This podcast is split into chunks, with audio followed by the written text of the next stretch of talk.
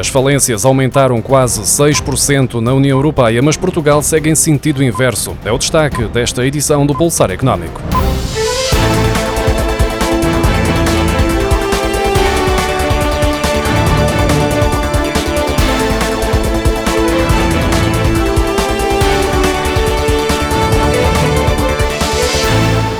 As falências de empresas na União Europeia aumentaram 5,8% no primeiro trimestre deste ano, comparando com os últimos três meses de 2020, segundo os dados divulgados esta terça-feira pelo Eurostat. Já a criação de novas empresas aumentou apenas 0,3%, num período marcado ainda pelo impacto da pandemia.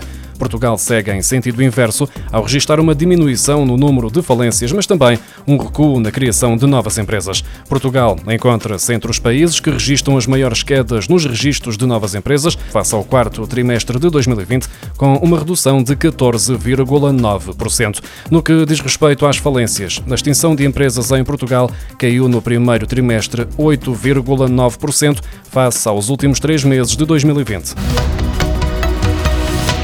Portugal recebeu esta terça-feira mais uma tranche do SUR, o apoio financeiro para suporte de empregos e salários, um dos instrumentos da União Europeia para minimizar os impactos da pandemia no mercado laboral dos Estados-membros. Foram transferidos para o país 2.410 milhões de euros sob a forma de empréstimo. Ao todo, a Comissão Europeia concedeu esta terça-feira 14.137 milhões de euros a 12 Estados-membros da União Europeia, naquela que é a sétima prestação ao abrigo deste programa. O Estado português contava receber os restantes 2.900 milhões de euros do SUR este ano e no próximo, depois dos 3 mil milhões de euros que recebeu no início de dezembro.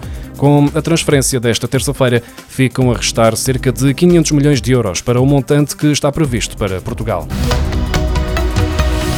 A grande maioria das empresas já defendem que o trabalho no pós-pandemia será híbrido, ou seja, será alternado entre trabalho remoto e trabalho presencial nas instalações da empresa. No entanto, ainda não existe uma estratégia definida para a implementação desta modalidade. De acordo com o novo inquérito da McKinsey sobre o futuro do trabalho, a produtividade e a satisfação do cliente aumentaram durante a pandemia, o que justifica que 9 em cada 10 organizações admitem que vão implementar um modelo de trabalho híbrido. Esta decisão contrasta, no entanto, com a falta de preparação para esse novo regime. Segundo o inquérito, 68% das empresas não têm um plano detalhado para o trabalho híbrido, sendo que a maioria diz ter apenas alguns conceitos em discussão.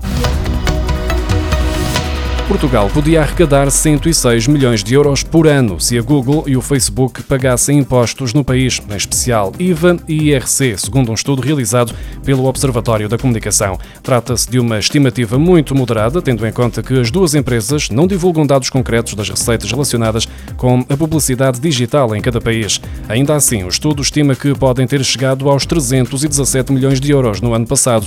Assim, se estas receitas fossem tributadas em Portugal, o Estado arrecadaria 73 milhões de euros em IVA e 33 milhões em IRC, totalizando 106 milhões de euros. O preço da gasolina em Portugal é o quinto mais elevado da União Europeia. O litro deste combustível aumentou 24,8% no ano passado, subindo uma posição na tabela dos países onde é mais caro abastecer o automóvel.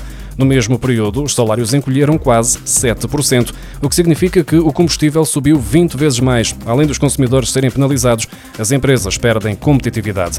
Os Países Baixos é o Estado-membro da União Europeia com o litro de gasolina mais caro, ao ser vendido por 1,78€, mas é pouco mais do que Portugal, onde o preço médio é de 1,60€. Em Espanha, a gasolina custa em média 1,35€ por litro, menos 25 cêntimos que em Portugal, o que pode significar uma poupança significativa para quem vive perto da fronteira e abastece no país vizinho. Mais ainda, quando a remuneração bruta mensal média dos portugueses desceu quase 7% no último ano, de 1.315 para 1.227 euros.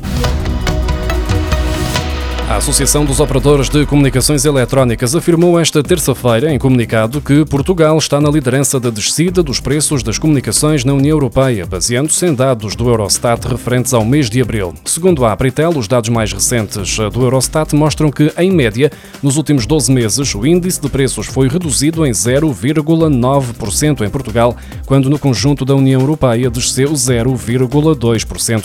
Já nos serviços em pacote, que no final de 2020 já eram subscritos inscritos por 88 em cada 100 famílias em Portugal. De acordo com a Apritel, Portugal é o segundo país onde os preços mais baixaram nos últimos 12 meses, com menos 2,5%, após a queda de preços registada na Grécia de 3,2%. Os preços das telecomunicações praticados em Portugal é um assunto que tem sido alvo de discórdia entre os operadores de telecomunicações e a Autoridade Nacional de Comunicações, que tem emitido vários comunicados com críticas ao que diz ser o aumento constante dos preços das telecomunicações em Portugal. show.